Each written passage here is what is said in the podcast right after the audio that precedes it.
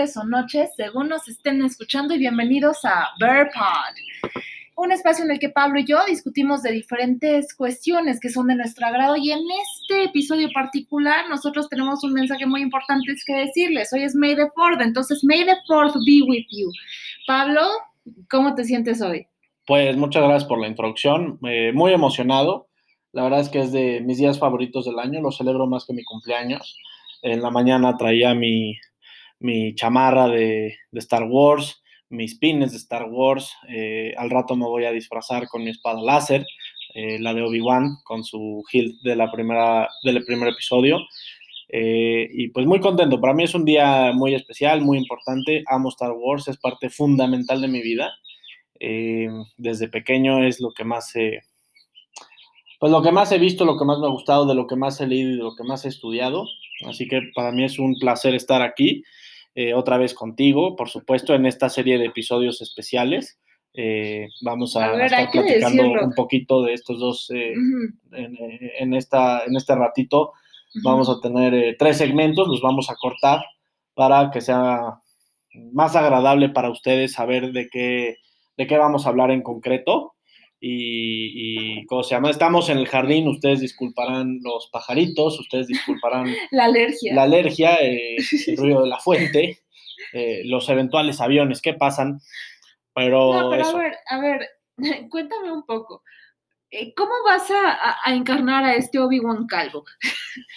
A ver... Em, ¿Dónde, ¿Dónde está la trencita?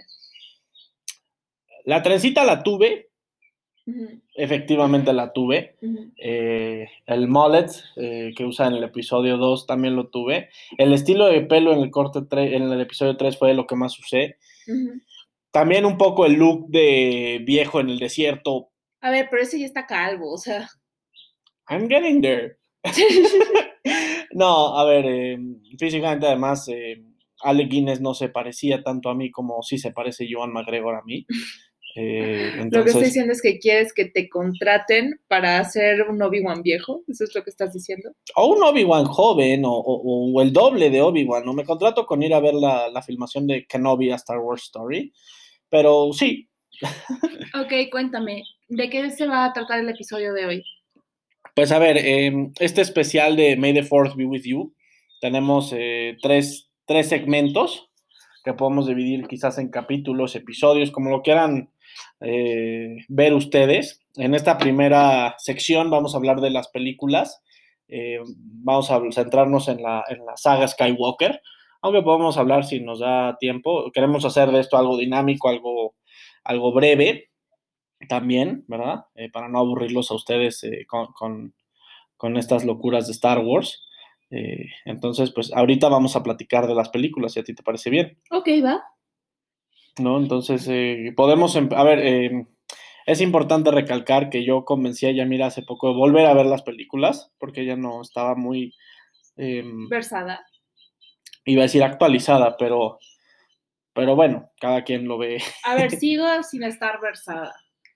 Eso es un hecho. A ver, la verdad es que yo de chica eh, tuve una especial resistencia a ver Star Wars. Mi papá, pues un día llegó con el DVD de, del episodio 3 y pues me puso a verlo con él, pero pues obviamente yo, pues estaba chica, ¿sabes? Entonces yo tiene mucho trasfondo político, entonces pues no aprecia esa parte y la parte de la trama yo no la entendía porque no había visto ninguno de los otros episodios. Entonces, pues la verdad es que, que no, no agarró mi interés realmente. Sí, justamente. En ese momento A ver, es que yo siempre he defendido que Star Wars se puede ver de manera independiente la trilogía original. Yo siempre he pensado que si tú ves el episodio 5 antes que el 4, ah, ok.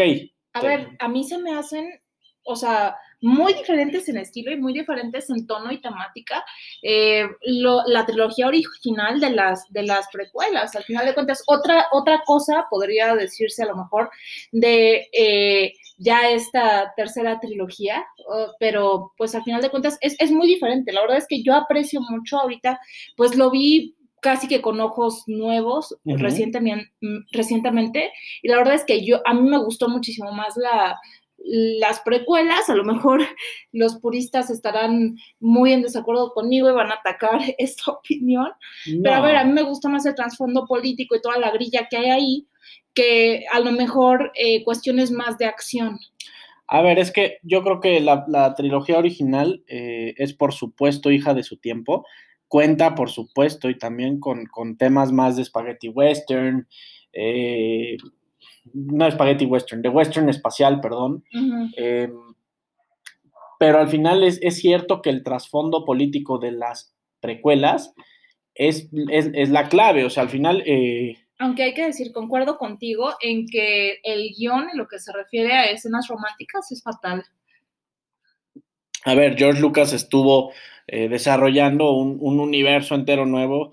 Ya se le puede perdonar que las líneas románticas. Además, Anakin, ¿no? ¿Cómo iba a ser un, cómo un, un personaje em, que, que, que, vaya, en su vida le había hablado básicamente a una mujer en un contexto distinto a una jerarquía porque hubiera otra maestra Jedi o algo así? O sea, realmente nunca había tenido esa experiencia de contacto con, una niña, adolescente. O sea, básicamente estás diciendo que era un niño del UP, del Cedros, ¿no? no, pues, es cierto. No, no, no, a ver. No o matter ahí. Up to a point. No sabía cómo hablarle a una mujer y cómo, cómo, de dónde se va a sacar una línea romántica. Bastante que no quiso presumirle su coche o su sable, o sea, al sable de luz, por supuesto. Ay, no. no pun intended. Ok, no. A ver, al final de cuentas a mí me parece que es, que es una... Eh, es un trabajo muy interesante y uno sobre todo muy relevante. Eh, me parece que con esta última trilogía también ha retomado fuerza, no es que nunca la haya perdido, pero ha retomado eh, la atención, o sea, sigue, vuelve a estar en el foco, vuelve a estar en lo mainstream y no en la parte de atrás. A ver, es que Star Wars es una historia de generaciones, ¿no? mis papás, tus papás vieron la trilogía original en el cine.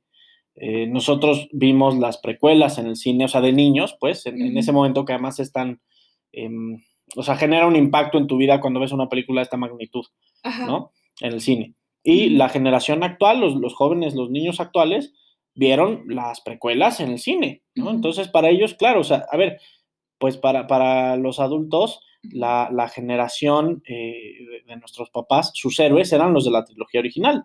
Luke, Leia, Han, Chewbacca. A ver, mi papá dice que, o sea, porque él es muy, muy adepto a Star Wars, ¿no? Siempre le ha gustado mucho. Y él decía, no, pues yo de chiquito, la verdad es que idolatraba a Luke, pero pues ya después como que X. O sea, cuando salieron las, las precuelas, su verdadero héroe empezó a ser este Obi-Wan. Entiendo el argumento, por supuesto que lo entiendo y lo defiendo. Pero a ver, eh, no, digo, a ver, eh, para ellos, ellos tenían sus héroes, nosotros tuvimos nuestros héroes, Qui-Gon, Anakin, Padme, Mace Windu, Obi-Wan, o un Obi-Wan en su, en su prime, ¿no? Y esta generación actual en las secuelas tiene, eh, ¿cómo se llama? Pues tiene a sus héroes en Poe, en Finn, en Rose, en, en, Rey. A ver, al final de cuentas hay, hay, hay mucho eh, ¿cómo decirlo? Hay, mucha polémica en lo que se refiere a estos últimos tres episodios. Este, También en lo que se refiere como a estas, ¿cómo se le llaman estas obras que no son parte de la saga Skywalker como tal? Spin-offs. Sí, esos spin-offs, o sea, al final de cuentas, por lo que he visto, hay, hay, opiniones muy divididas. Hay algunos que dicen, no, es que yo decido creer que esto no es canon. No llega a la calidad de las, de las otras. Y por otro lado, tienen, tienes al, sí, muy bien, personaje femenino empoderado. Eso. A ver, es que hay en, la tendencia, y al, ratito vamos a hablar de, eso un poquito más a fondo, pero las tendencias es, es que hay gente que no le gusta que el personaje principal sea una mujer, y, a ver, yo creo que pues al consumidor, pues lo que le guste, ¿no? O sea, yo creo que es, ese en ese sentido, pues cada quien elige qué le gusta y qué no le gusta. Eso yo creo que es válido, ¿no?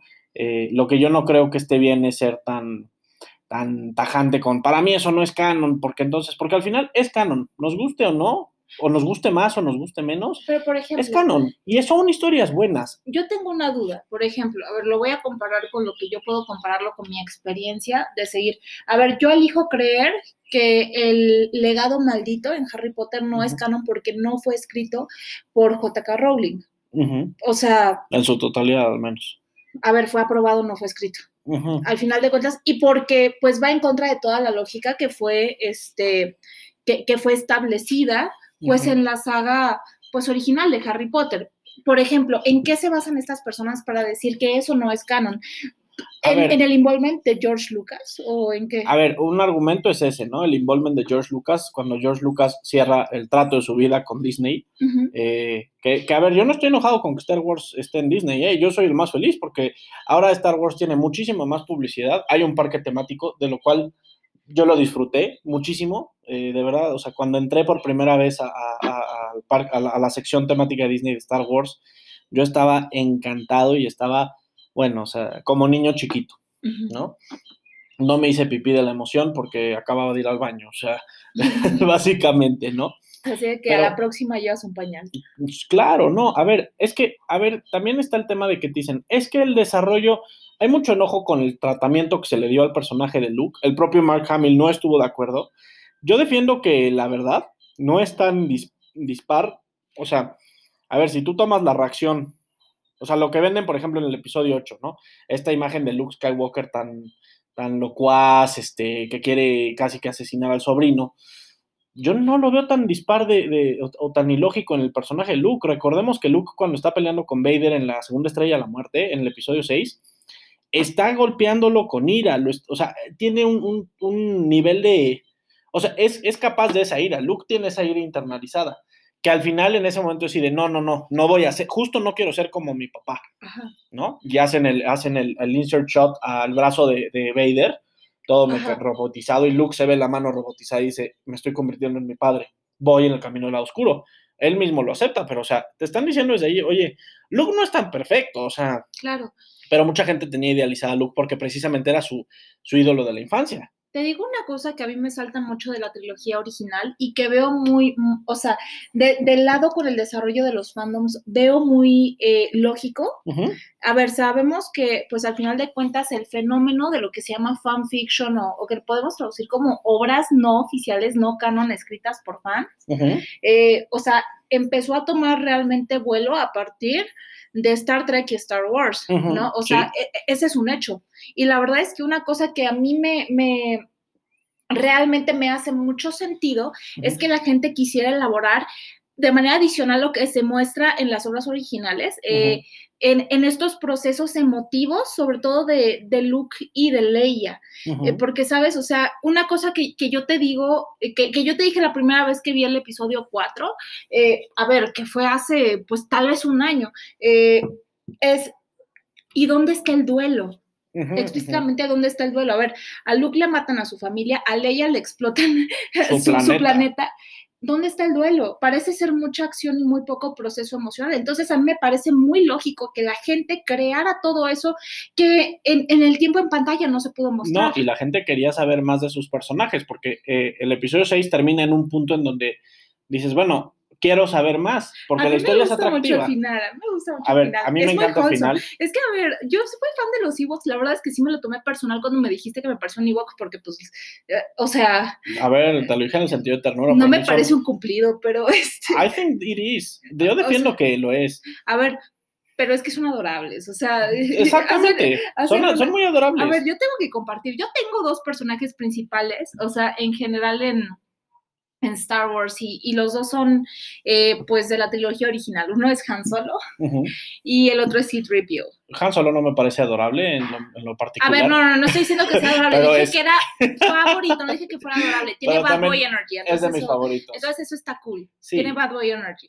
No, pero a ver, es que el, tema de las, o sea, cuando la gente empezó a escribir historias alternativas o, o sus propias secuelas, ¿verdad? Pues la gente quería ver a un Luke Skywalker, por ejemplo, en su prime.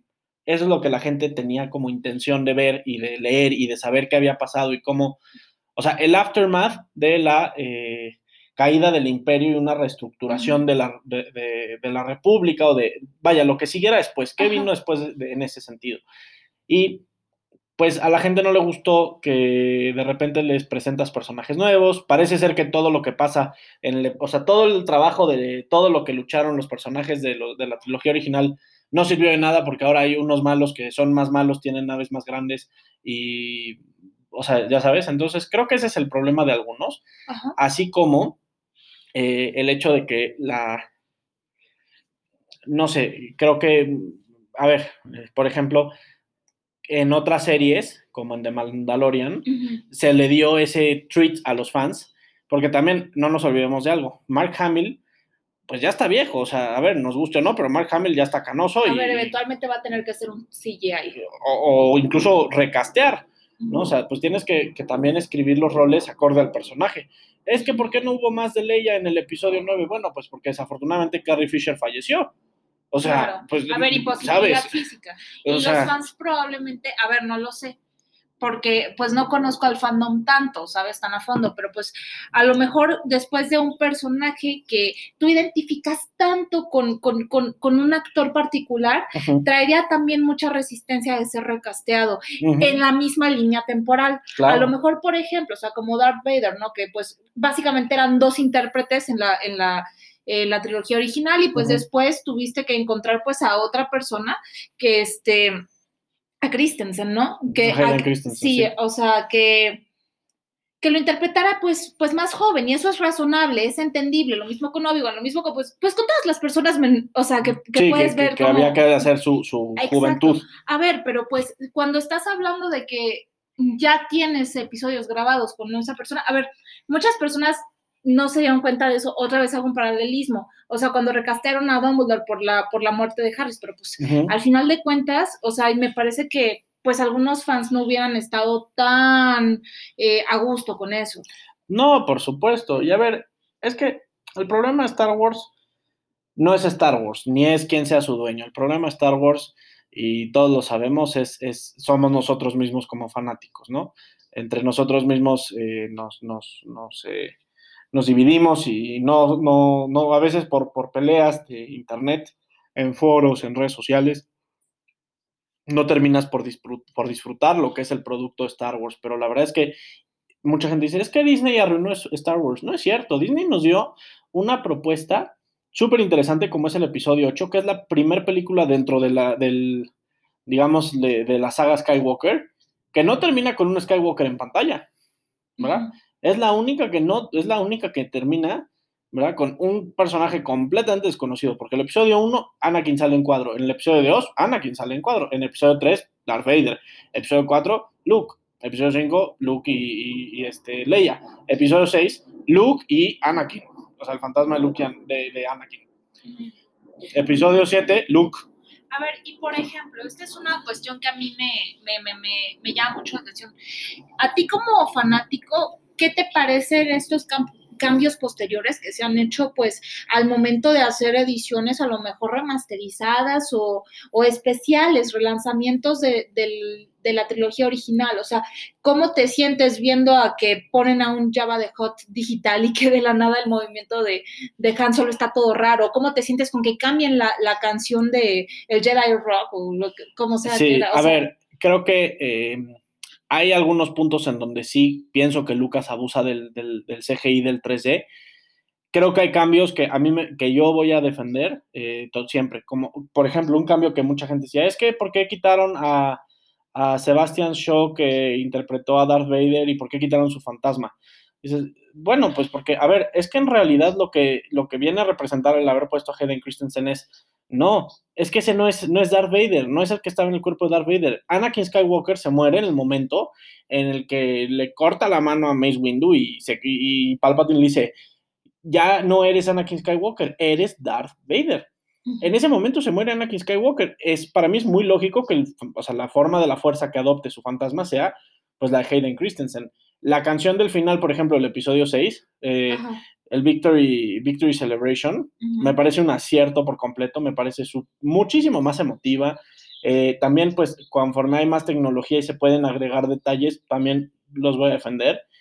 Habrá quien diga que con las tomas de quién disparó primero, Han o Grido, pues eh, eh, hay, hay, quien lo defiende. A mí me da un poco igual esa cuestión.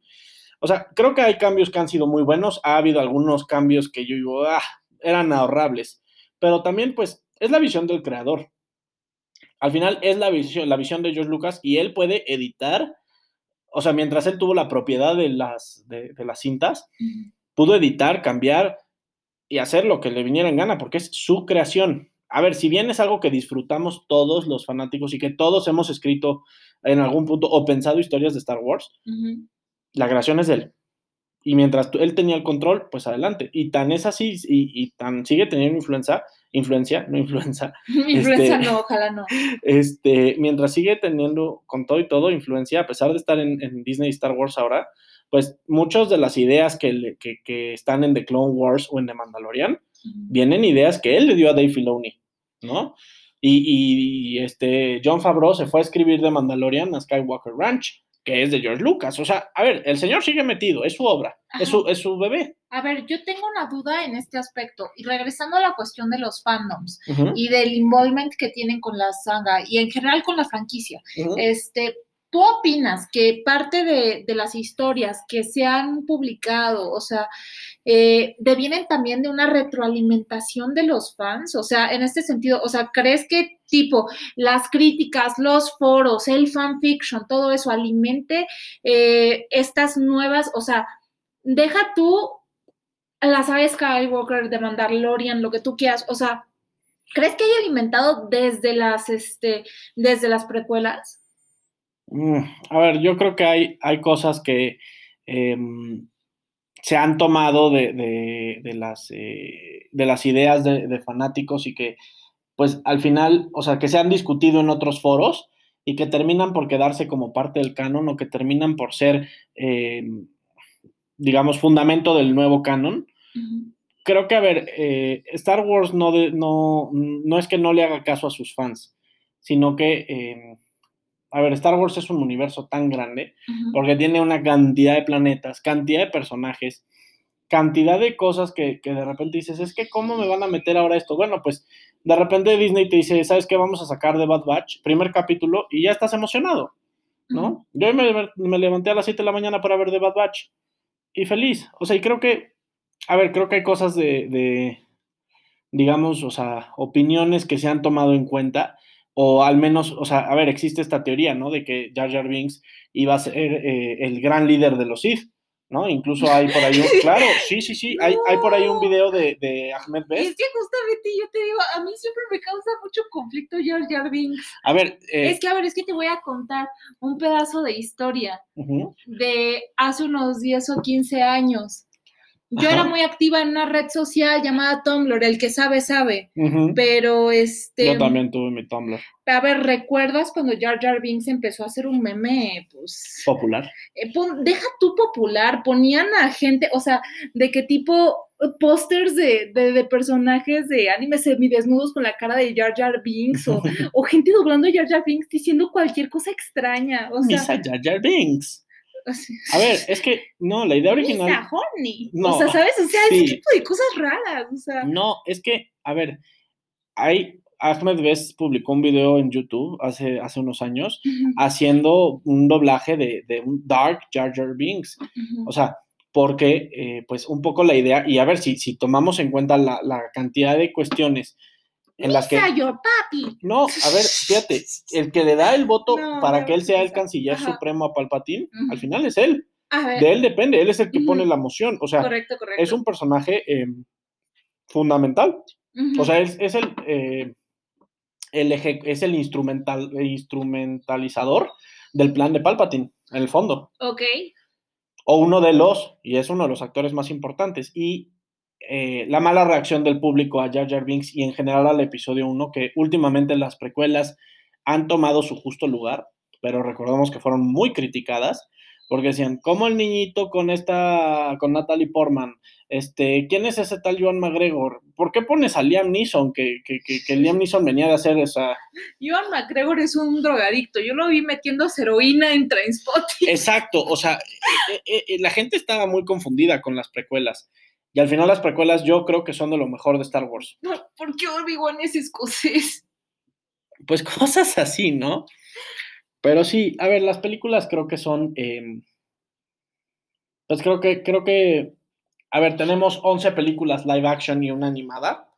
Eh, 9 de la saga Skywalker, dos spin-offs. Yo creo que todas son muy buenas, yo creo que todas tienen algo que, que defender.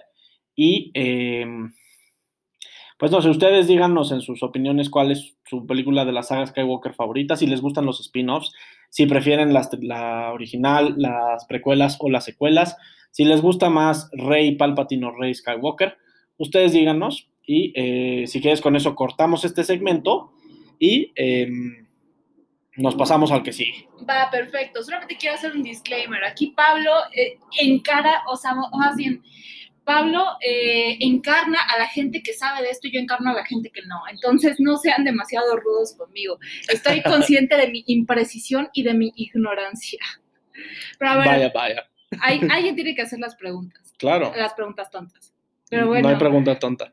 Nos despedimos hasta el próximo segmento. Bye.